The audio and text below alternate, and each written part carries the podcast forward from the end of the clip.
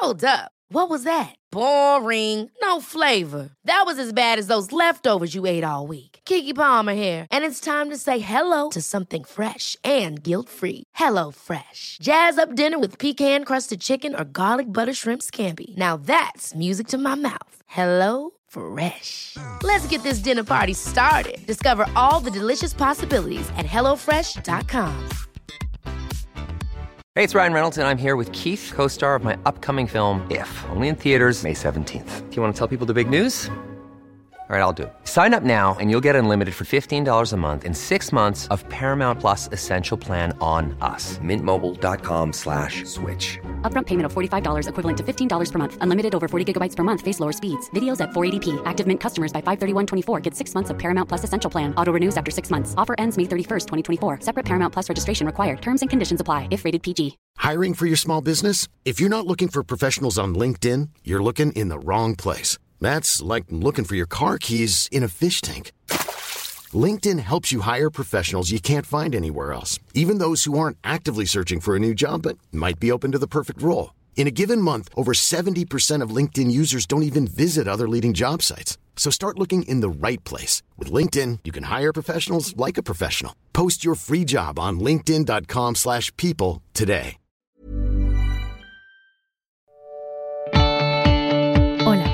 Soy María Gallego y estás escuchando la tercera temporada de Inside Beauty, un podcast de belleza y estilo de vida que nació post pandemia. Para todos los que seáis nuevos, no me formé como periodista, pero ejercí durante un tiempo en una de las revistas más conocidas del país. Ahora soy la responsable de comunicación y relaciones públicas de una marca de suplementos española, Superlativa Botanicals, y en mi tiempo libre sigo desarrollando esa pasión o adicción a la cosmética.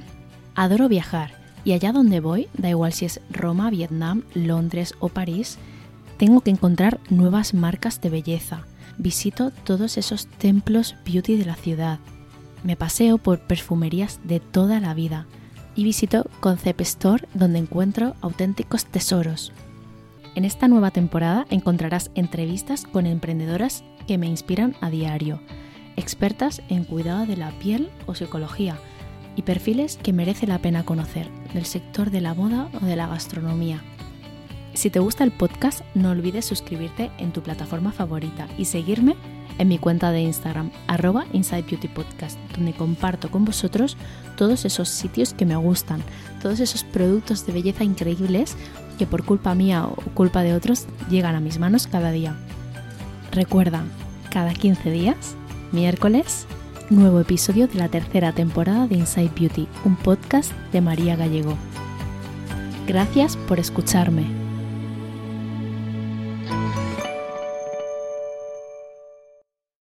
Empecé a seguir en Instagram a mi invitada de hoy hace cuatro años, uno o dos días después de su boda. Eh, alguien a quien yo seguía eh, compartió una foto de ella vestida de novia y dos cosas llamaron mi atención. La primera, su vestido, eh, un diseño de, del diseñador Diego Estrada, que dejaba a la vista los tobillos y, unas sandalias negras. En ese momento no se veían mucho, muchos vestidos así, ahora se ven muchos más. Eh, y, segundo, su peinado. Los que me conocéis bien sabéis eh, cómo me gusta una coleta tirante. Me parece mm, elegantísimo. Eh, bueno, para mí es mi salvavidas porque tengo poquito pelo, muchos baby hairs y la verdad es que en mi día a día lo uso un montón. A partir de ahí empecé a seguir a esta Fashion Insider o como ella misma se describe, influencer en prácticas. Eh, y, bueno, la verdad es que desde ese momento eh, me gusta todo lo que publica, eh, me encantan sus looks cuando va de invitada a bodas, siempre muy diferente a lo que estamos acostumbrados, que a mí a veces me aburren mucho los vestidos de invitada y siempre tengo un poco de crisis existencial cuando tengo una boda porque no quiero ponerme eh, nada de eso que veo por ahí, ¿no? Eh, bienvenida Meggy, ¿cómo estás? Muy bien, me hace mucha ilusión estar aquí contigo. Bueno, eh, déjame decir tu nombre porque igual, bueno, para quien te quiera buscar o lo que sea, podemos decir también tu cuenta de Instagram o, o bueno. ella es Margarita, si no, me, si no me equivoco, no sé si te gusta que te llamen así, Margarita Gómez Sala. Sí, pero bueno, todo el mundo me llama Meggy. O sea, Margarita es como si me están regañando mis padres. Vale, o si no, como cuando vas a aplicar un trabajo, ¿no? Lo único. Exacto, exacto. Em, bueno, eh, o sea, Meggy no tiene 500.000 seguidores en Instagram, aunque estoy segura, pero segurísima que si, si hiciera cuatro o cinco vídeos de TikTok de tipo Get Ready With Me, eh, ya alcanzaría el millón, pero fácil, fácil. Em, bueno, eso, que cómo estás y, bueno, em, no sé si te apetecía mucho eh, participar en podcast o no. Bueno, la verdad es que esto es como un, un, subidón porque, como dices, yo no tengo muchos seguidores. O sea, yo toda, toda mi propuesta de ser influencer en prácticas es porque me río de mí misma, de lo payasa que llego a ser en redes queriendo ser alguien que no soy. Em, entonces, para mí esto es como, bueno, una oportunidad para mm, exponerme al mundo y, y, dar mi opinión. Y, la verdad es que me hace mucha ilusión em, estar, en un podcast, estar en un podcast porque eh, al final me, da la sensación de que es un, es un nuevo medio que está, que está en plena ebullición, están apareciendo muchísimos podcasts y, hay muchos interesantes. Eh, tendrás la oportunidad de estar en uno, en uno de ellos, uno de los que creo que están eh, cubriendo temas que a mí me parecen muy interesantes, pues me hace mucha ilusión.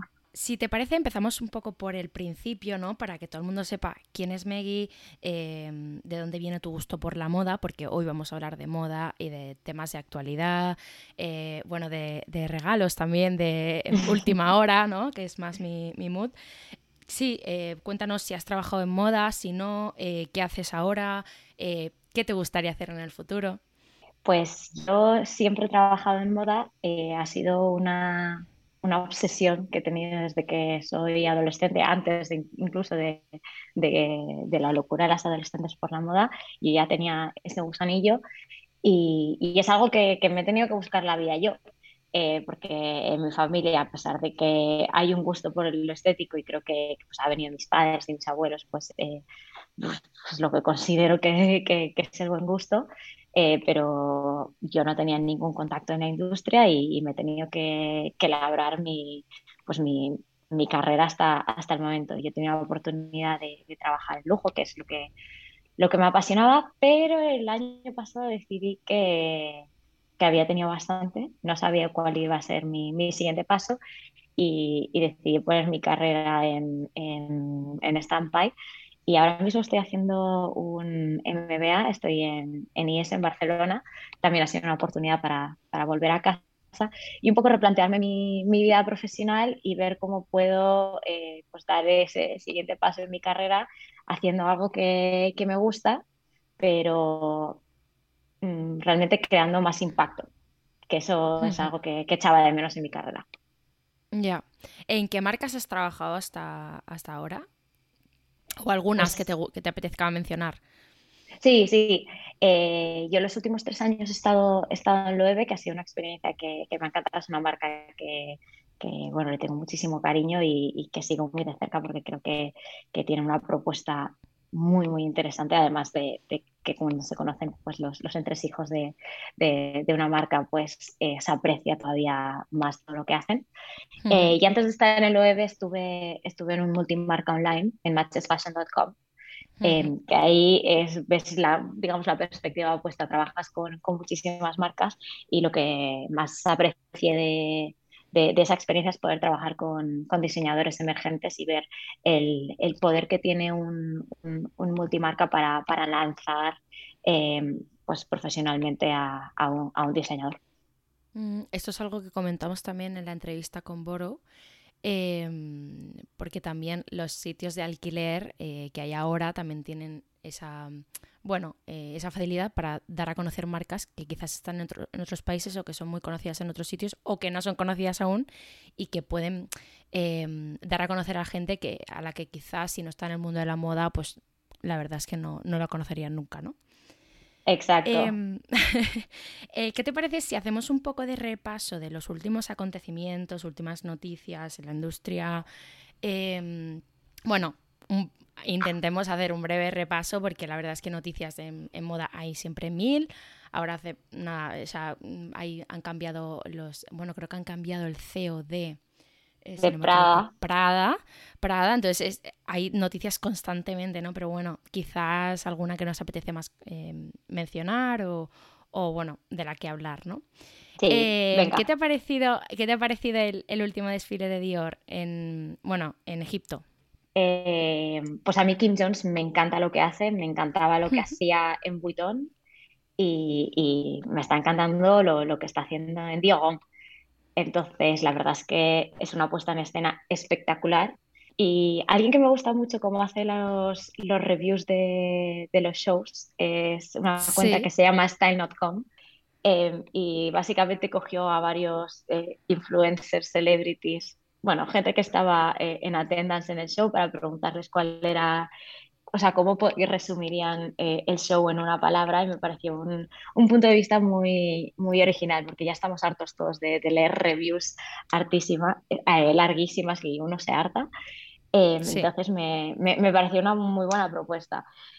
Perdona, ¿y no te da la sensación de que también muchas veces cuando hablan de un desfile en alguna revista eh, siempre dicen las mismas cosas? Sí, o sea, no, no quiero decir que, que los periodistas estén comprados en no, absoluto, no, pero... pero ya, ya sabes de qué pie cojean. Entonces, cuando hay una cierta complicidad entre un diseñador y un, y un periodista, tienen que ir las cosas muy mal para que no siga siempre la misma narrativa. Entonces, sí, llega, llega un punto que, bueno, es interesante ver otros puntos de vista, sí. Bueno, sí, eso desde luego. Eh, nada, yo, pero otra reflexión que hacía eh, este mismo Style.com era eh, la retaila shows que se vienen ahora. Empezaba con Dior, mira, es que lo tengo aquí apuntado.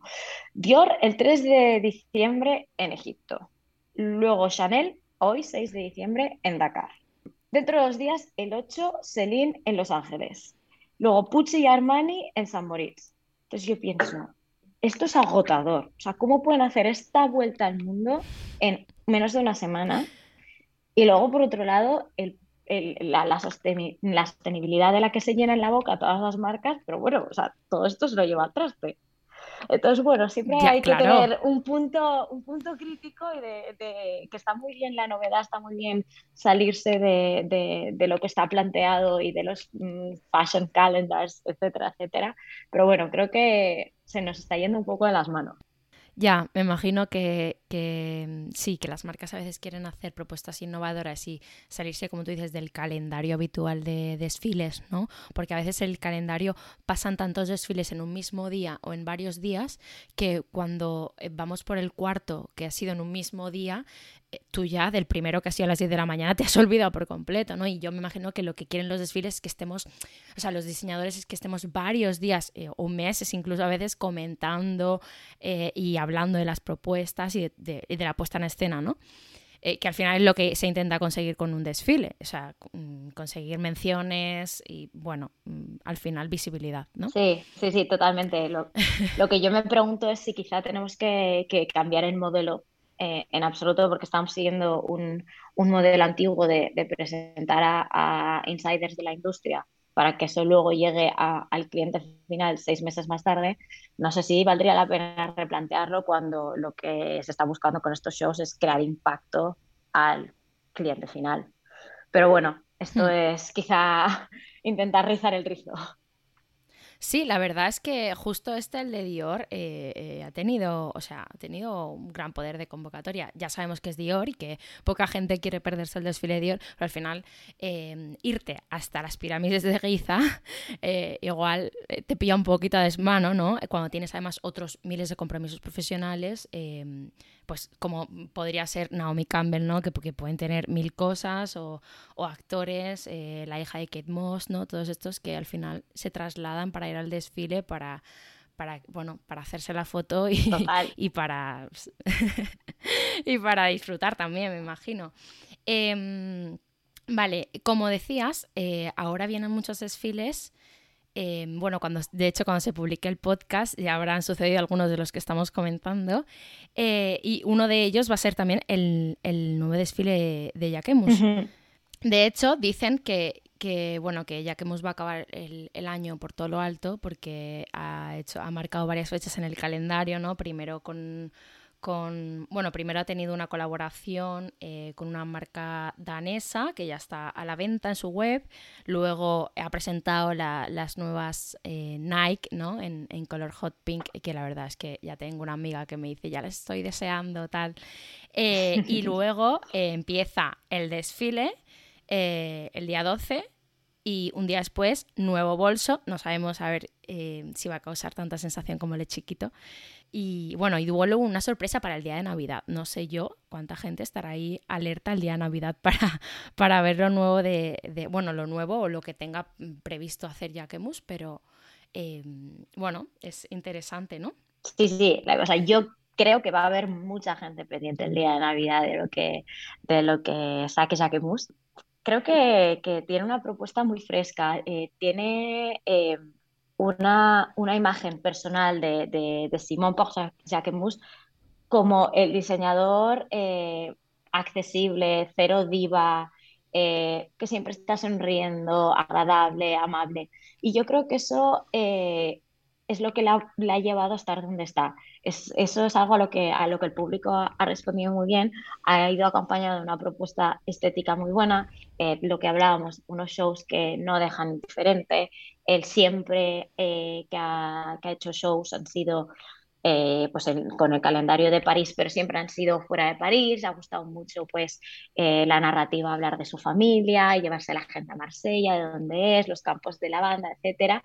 Y yo creo que, que es todo muy entrañable y eso, y eso a la gente le gusta, especialmente cuando la, la, moda y toda esta y la industria, especialmente el lujo, Em, se asocia con la frivolidad, pues un punto como más cercano, más casero, y yo creo que, es lo que ha sido su clave de éxito.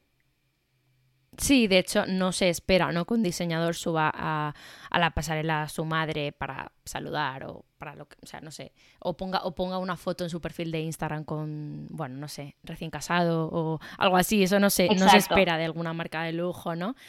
Em, la verdad es que es, muy guay. Es verdad que, como dices, incluso en su cara se puede ver eh, como, sí, como lo que dices, eh, no, da esa sensación de que se cree alguien con superpoderes o, por encima de, ¿no? Que esto es otra cosa que, siempre se ve en moda, o bueno, o al menos de lo que se tacha muchas veces a, las, a, los diseñadores, eh, bueno, y a toda la gente que rodea el sector. Teníamos que comentar también la salida de Alessandro Michele de, de Ouchi. No sé qué te ha parecido esto. Me da mucha pena, pero tampoco me ha extrañado. Y al final todos los artículos al, respecto eh, hablan de lo mismo y es que pues de cuchilla lleva y, pues, tuvo un boom que fue una barbaridad eh, poco después de que, de que Michele eh, liderara la parte creativa de, de, la firma, pero cuando se crece tan rápido, pues es que es muy difícil seguir creciendo tan tan rápido y es lo que estaba pasando. Sí, incluso mantenerlo, ¿no? Exacto, exacto.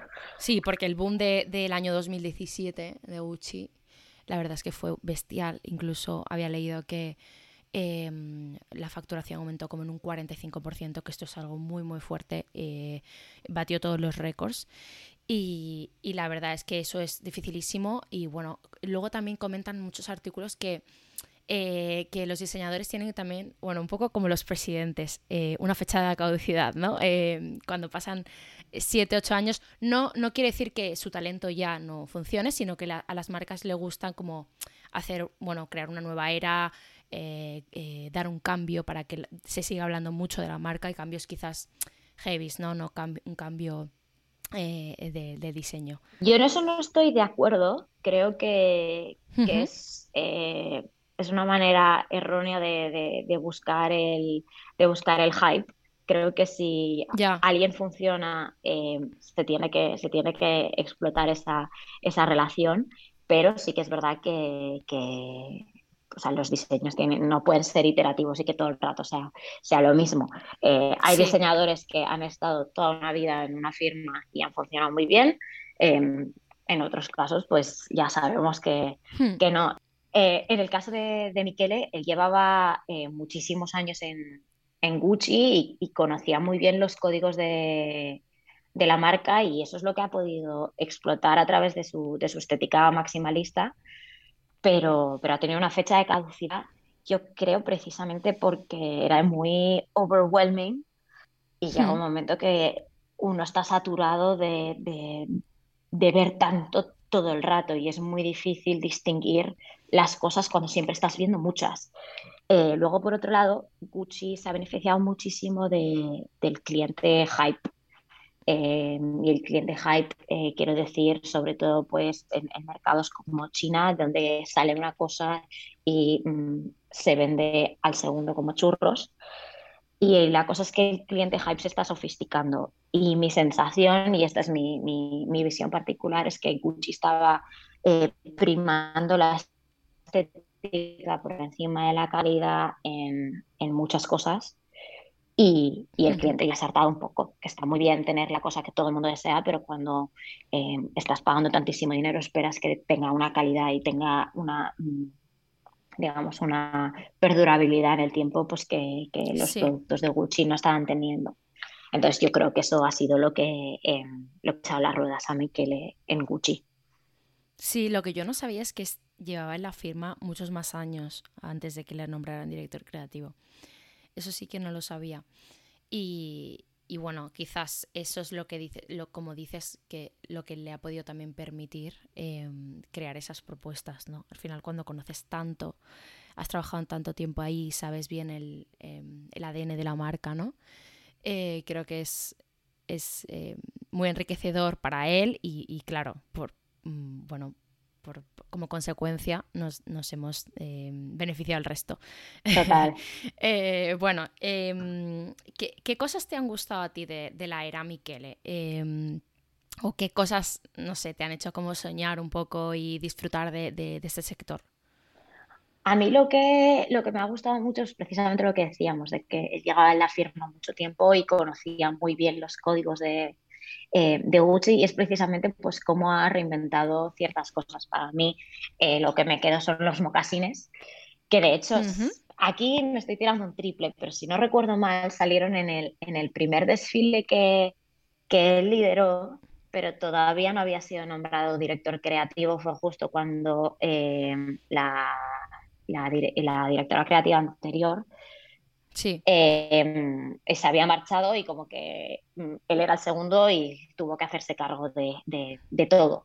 Y entonces recuerdo que salieron ahí los mocasines, me da la sensación, quizás se me, se me está pasando algo, pero que eran los mocasines eh, negros con la piel que en ese momento, o sea, el pelo que en ese momento era pelo de canguro, Em, que eran pues, los mogasines clásicos de, Gucci, pero, pero reinventados. Y, recuerdo ir a la tienda de Gucci, pedir por ellos, imposible, lista de espera. Em, bueno, pues moviendo ciertos hilos aparecieron esos, esos mocasines, pero, pero sí, para mí es, eh, es la capacidad que he tenido de, de, reinventar eh, ciertos códigos de, de la marca, como em, ha utilizado el, el digamos, el, el, el, GC Supreme que le llaman, bueno, no sé si lo pronuncian así, sí, sí, sí. pero bueno, el, el digamos, la lona de la marca con, con la doble G, em, que cuando él llegó a la marca era algo de lo que todo el mundo denostaba y como le, le ha dado la vuelta y, lo ha hecho algo, algo cool y, y, ha construido un negocio sobre, sobre eso. Eh, al final es un, es un es, digamos, un material que te permite crear productos que son eh, eh, de entrada a la marca y pues eso permite crear, digamos, ampliar la base, la, la, base de clientes. Entonces yo creo que eso ha sido una, una idea muy buena, darle un, un nuevo aire a, a, a este, a, digamos, este producto base. Y eh, luego, eh, no sé si te acuerdas de esa época en la que no había ni una influencer que no tuviera un, Dionysus, un bolso eh, de, Gucci. ese bolso, no sé si he visto más verdaderos o falsos por ahí. ha sido brutal, la verdad, lo que hicieron también con ese bolso. Que ahora lo pienso y digo, tampoco me gusta tanto. Pero en ese momento, en ese momento yo creo que todos teníamos como ese no sé, como que te crean esa necesidad de, de, que lo ves en todas partes, que tú también lo quieres tener. Eh, y la verdad es que fue heavy. Yo no, no recordaba un poco esa época, me lo, me lo recordado ahora que me he estado mirando cosas. Y, y luego, em, bueno, no sé qué va a hacer Harry Styles sin, sin Michele. totalmente eh, ni Harry Styles ni, ni Jared Leto. Em, sí, exacto. Digamos, era como el entourage de... Se quedan un poco huérfanos. Billie Eilish también, son como pues los, eh, los celebrities que, pues, que realmente representaban eh, Gucci en todas sus facetas. Pero bueno, yo creo que, que, no puede haber un cambio, un cambio muy, muy radical.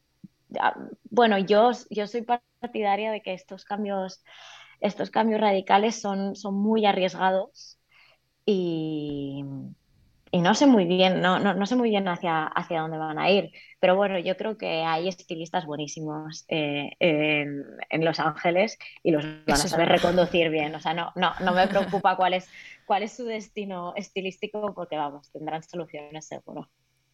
Pues sí.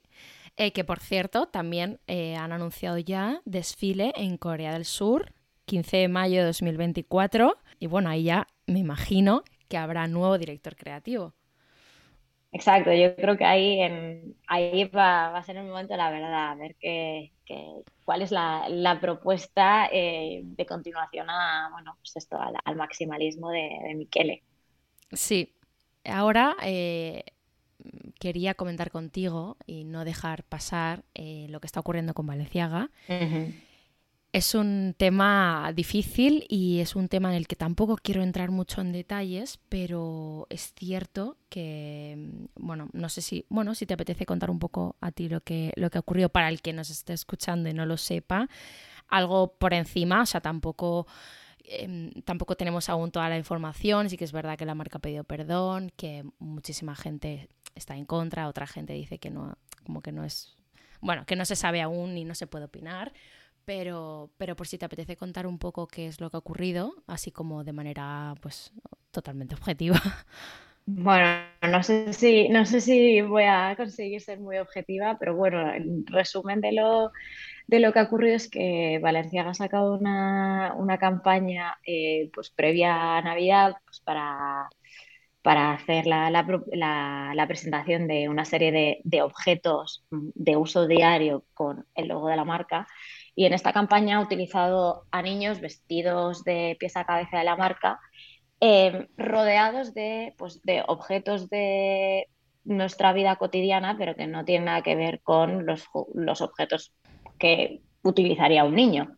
Em, estamos hablando desde felpudos, eh, cinta de embalar, eh, mm, cantimploras, cosas muy variopintas. Sí. En este mismo estilismo, los niños, los niños tenían unos ositos de peluche vestidos de, em, de BSM eh, y ahí es donde la gente empezó a levantar la mano, que les parecía algo, muy extraño. Y a su vez han aparecido eh, en esas mismas eh, puestas en escena unos papeles en los que se mencionaba un, bueno, un juicio relacionado con temas de pornografía infantil, vamos, todo muy turbio.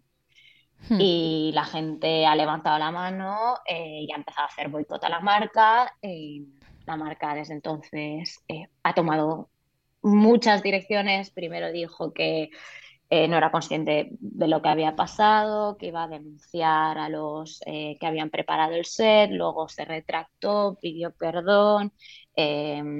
Luego el, diseño, el director creativo de Valenciaga, Demna, eh, dijo que también eh, eh, publicó una, disculpa.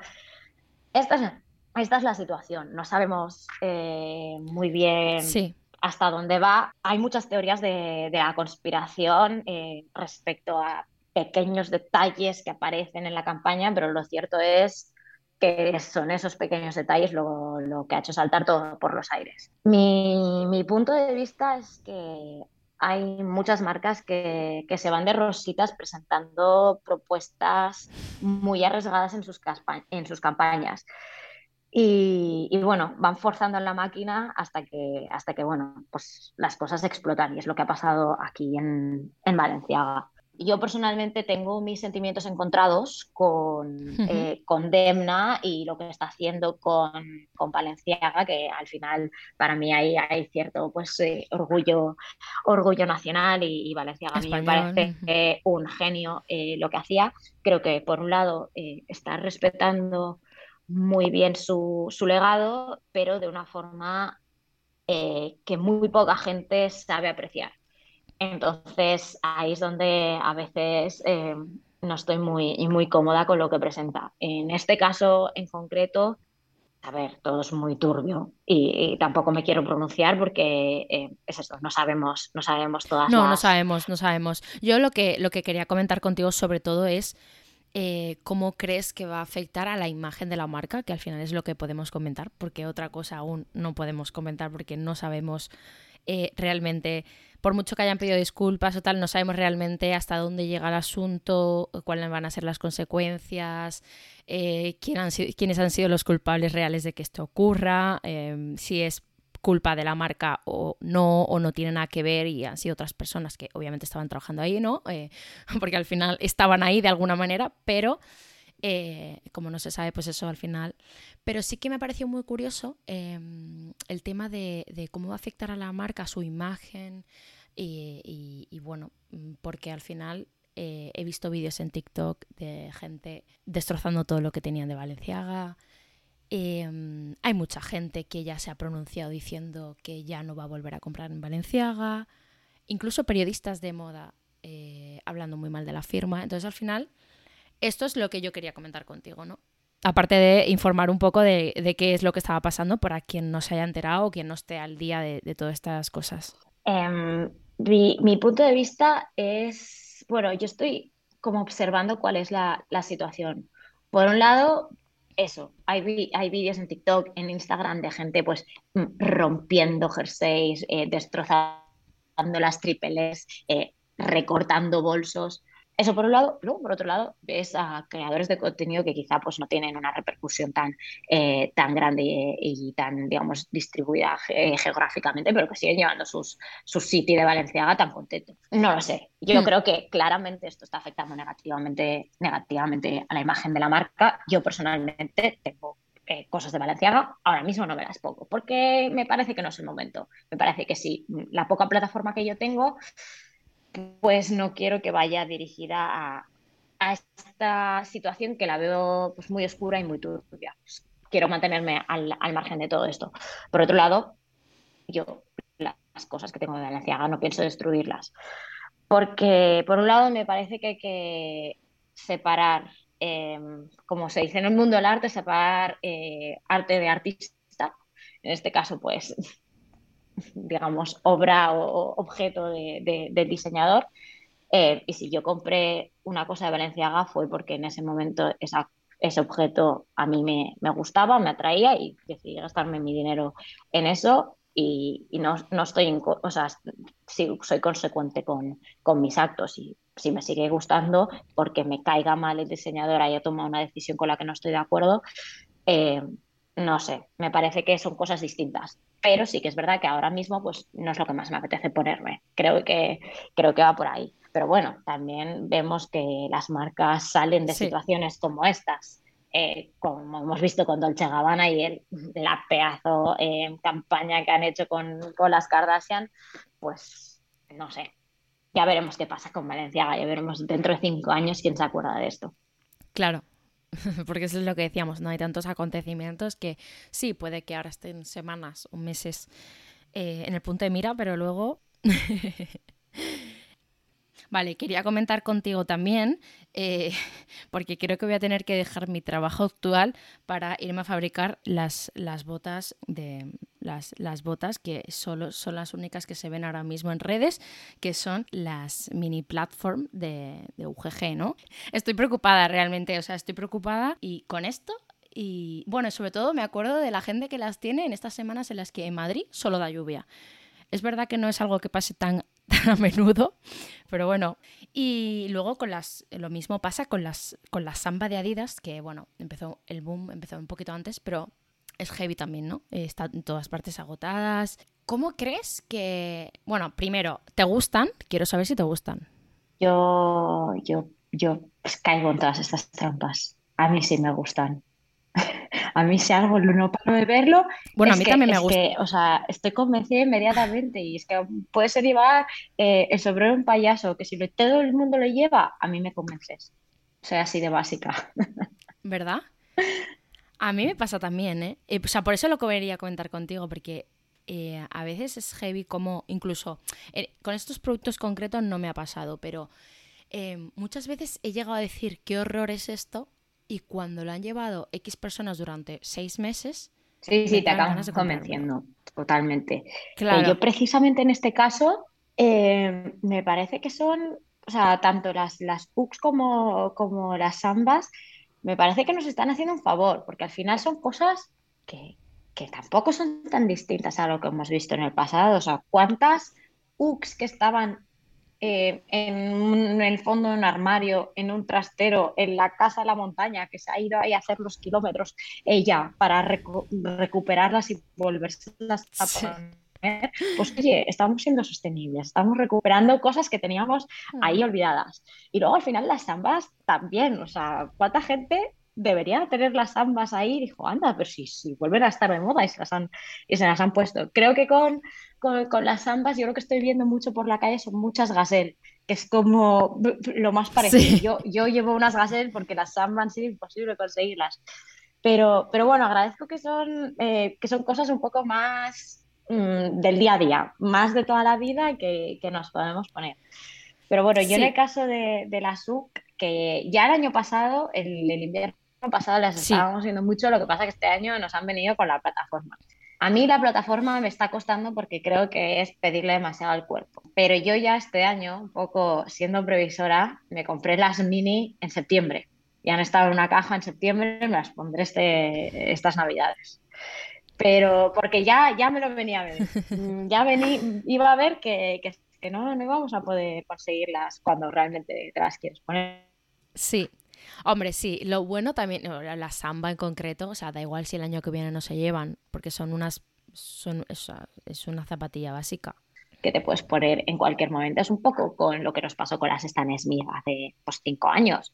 ¿Cuánto tiempo las hemos largado? Se siguen viendo por la calle. No dices, Dios, qué drama, esta persona va a comprar Stan Smith. No es algo que, o sea, si te las compras, hmm. les vas a poder sacar partido. No, no es no es algo muy, muy complejo, que es muy eh, trend del momento y que dentro de dos semanas se va a dejar de llevar. O sea, creo que mm, los señores de, Adidas nos han, hmm. hecho, nos han hecho un favor aquí. Sí, total. Vale, y por último, antes de pasar a, una sección que me apetece mucho, quería comentar contigo eh, qué tres aperturas te han gustado de, bueno, de tiendas en los últimos días, semanas, meses. O sea, qué tiendas eh, a ti te han dejado con la boca abierta. Em, porque esto es algo que a mí me encanta, ¿no? Las aperturas de las tiendas siempre me parecen una maravilla. Em, bueno, a ver, de ciertas marcas, ¿vale? O sea, no, no. Hay marcas que hacen, abren una tienda y es como, ok, perfecto, es bonita, tal, pero no me llama tanto la atención o no me parece que se, les, se les, haya ido la cabeza con, la creatividad, ¿no? Em, quería saber primero las tuyas y luego te digo yo las, las mías. Igual coincidimos. Vale. A ver, a ver si, a ver si coincidimos. Yo voy a tirar un poco de barrer para casa y lo que he podido realmente experimentar en primera persona. Eh, la, primera que quiero mencionar es lo en Barcelona. Han hecho, han hecho un trabajo excepcional. Eh, la tienda de, de en Barcelona lleva eh, en la esquina del Paseo de Gracia con Consejo de Ciento toda la vida. O sea, toda mi vida ahí ha habido una tienda de Loewe. Eh, y el problema era que, es que era una tienda que funcionaba muy bien y remodelarla y ponerla al día, pues a nivel financiero para la compañía, pues eh, no era solo lo que te tienes que gastar, sino lo, que, dejas, de ganar por tener la tienda mm. cerrada. Exacto. Entonces, eh, sí que es verdad que pandemia de por medio ya, ya realmente era necesario. Y, y, han hecho un trabajo excepcional porque está en una, en una finca modernista y han recuperado muchos aspectos de la arquitectura original del edificio y la, y la, han sacado a, a, relucir. Eh, en muchos casos, pues es que no, no tiene nada que ver con, con, la estética de la marca, pero eh, sí que tiene que ver con, con, el espíritu de la marca. En, en Loewe se respeta muchísimo la, la, artesanía, de hecho lo que, lo que busca la firma es, es poner de, eh, en valor, de relieve todo Exacto, todo eh, el valor que tiene, que tiene la artesanía y, en este caso, pues en, en todos los detalles eh, de, la arquitectura de, del edificio se, ha puesto a reducir. También se han, eh, está llena de, obras de arte de, pues de, artistas emergentes, pero también hay cerámicas de Picasso, eh, que realmente es algo que quizá no, pensamos cuando, cuando hablamos de Picasso y la verdad pues poder tener mm. algo, algo así pues eh, tan de cerca es, eh, es, muy, es muy interesante. Y luego al final pues eso se, es, está, está trayendo muchísima, muchísima gente a la, a, la, a la tienda y a la firma. Eh, y especialmente ahora que parece que el, el turismo está, está volviendo a, a crecer en, en, Barcelona, pues, pues da gusto que, que haya coincidido todo. Ese es ese como vale. número uno. Número dos, no es una apertura per se, pero el takeover que ha hecho Dior de, de Harrods, eh, seguro que, que, habéis visto imágenes en sí. Instagram de cómo eh, toda la, la, fachada de Harrods eh, es de Dior ahora mismo. El trabajazo que, que hay detrás de, de un proyecto eh, como este. Y la verdad es que me da mucha pena no, no poder estar en Londres para, para, experimentarlo en primera persona. Bueno, ya hay creadores de contenido aprovechándose de esa maravillosa fachada para hacer vídeos. Totalmente, totalmente. Creo que además hay un Dior Café dentro. Bueno, bueno, espectacular. O sea que, que si por casualidad vais a Londres, por favor, ir a verlo. Sí. Y por último, eh, la tienda de Hermes en Barcelona. Eh, Hermes en Paseo de Gracia tenía una tienda muy correcta, pero eh, se las ha quedado pequeña, no, no, no daban abasto con, con la demanda que tiene, que tiene la, la, marca, tanto de locales como especialmente de, de, de, turistas que vienen a ver si, si hay suerte y se alinean los astros y aparece un Birkin por ahí.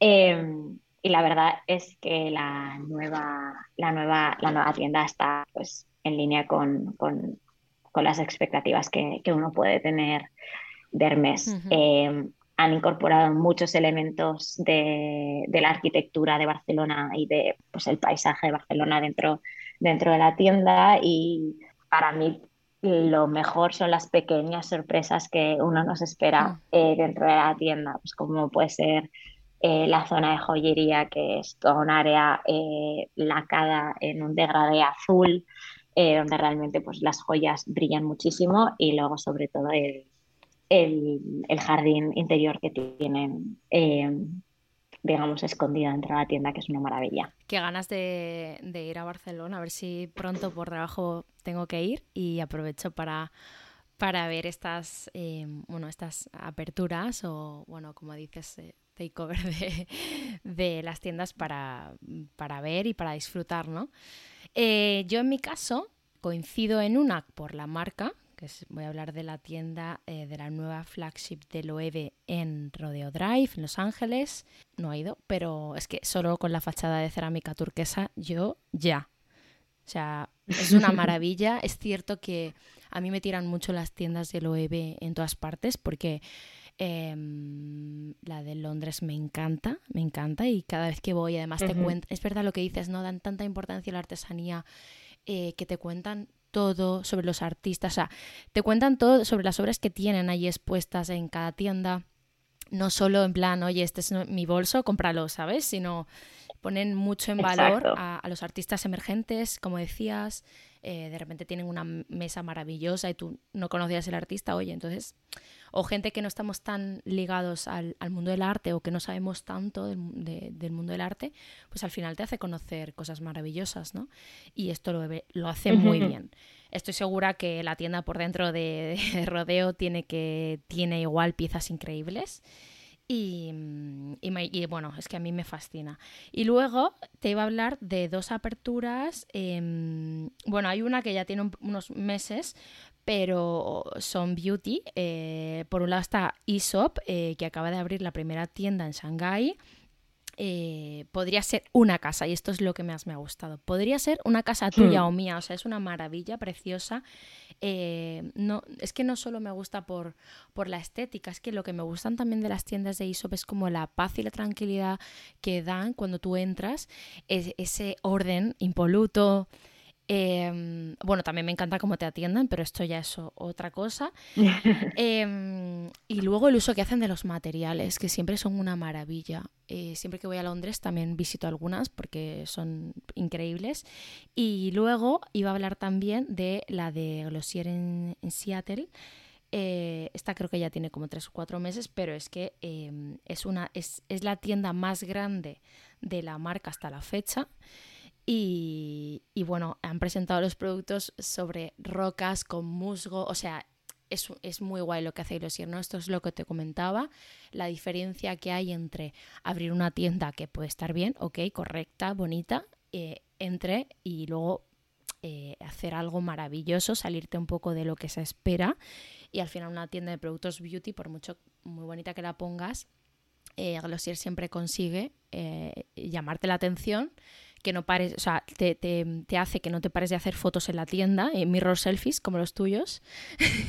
Eh, y, y- y eso es muy, muy guay, ¿no? Eso es lo que hace que siempre tiene colas en su- sus pop-up y, y- y todo. Porque al final el producto puede estar mejor o peor. Hay productos que no me encantan de la marca, pero es que mm, si tengo ganas de ir a la tienda a veces no es por el producto. Esto- Totalmente. sí, esto me encanta. Sí, sí, o sea, eh, yo recuerdo que eh, cuando Glossier hizo su primera mm, experiencia retail fuera de Estados Unidos, eh, que hizo un pop-up en, en Londres, o sea, recuerdo que es que literal fue un takeover de una, una, de una casa entera, la forraron entera de color de rosa y, y realmente era para ir a descubrir el producto. Yo conocía la marca, pero nunca, nunca había probado ninguno de, de, de sus productos. Y, y realmente, para mí, lo que, el- lo que valoré más fue la experiencia y ver cómo habían cuidado todos los detalles, que el producto quizá queda en un, en un segundo plano. No sé Sí. si a nivel estrategia eh, eso es lo que, lo que tienes que hacer o no. Yo, yo soy, yo siempre trabajo en producto, entonces le doy muchísima importancia al producto, pero sí que, sí que es muy importante eh, poder proporcionar una experiencia a, a- los compradores o a los, a los visitantes que, que, que ponen el pie en tu tienda y quizá con, digamos, esa etapa de, de- de la experiencia, pues se crea, se crea una, una conexión que, que luego a futuro se verá, se verá traducida en ventas, a ver si es verdad. Y luego mencionabas Sí. Eh, aquí quizá me vuelvo a tirar un triple porque dudo si era Aesop o Lelabo, pero me contaron en su día que una de estas dos marcas lo que hacía cuando abría un, un nuevo punto de venta era que no solo importaba dónde, o sea, el local donde iba, iba a estar, sino que se interesaba por cuáles eran los locales eh, que iban a rodear su, su tienda. Y si quizá era, pues yo qué sé, me lo estoy inventando, pero una tienda de fast fashion, pues no les interesaba ese local, porque lo que les interesaba era que cuando tú entras en una tienda de, vamos a, a- asumir que es Aesop, tú tengas eh, una experiencia eh, completa y que cuando salgas de la tienda no se, no se, no desaparezca porque No desaparezca en- rápidamente. en un Zara de turno.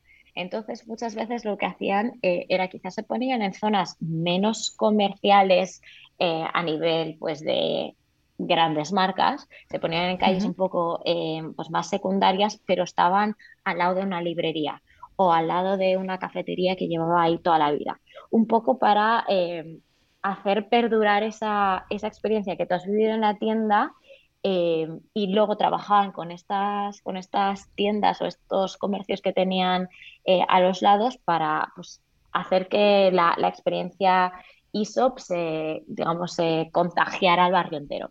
Y me pareció una, una propuesta muy bonita. Qué guay. Lo que iba a ser un episodio de una hora se acabó convirtiendo en un episodio de dos. Esto pasa por unir a Maggie conmigo, que soy un peligro. Así que la guía de regalos y todas las recomendaciones de Maggie en cuanto a cuentas de Instagram, cuentas de TikTok, marcas españolas que a ella le, le encantan, creadores de contenido a los que ella sigue, cuentas de TikTok y mucho más, lo tenéis en el episodio 67 junto con el cuestionario final que hago a todos mis invitados. Ahora sí, muchas gracias por haber escuchado el episodio. Si sois nuevos por aquí, bienvenidos. Eh, ya sabéis que como siempre hago muchas más recomendaciones en, la cuenta de Instagram, arroba Inside Beauty Podcast. Ahí también aviso de nuevos episodios eh, y comento temas que me parecen interesantes o curiosos de los últimos días. Hasta el próximo episodio.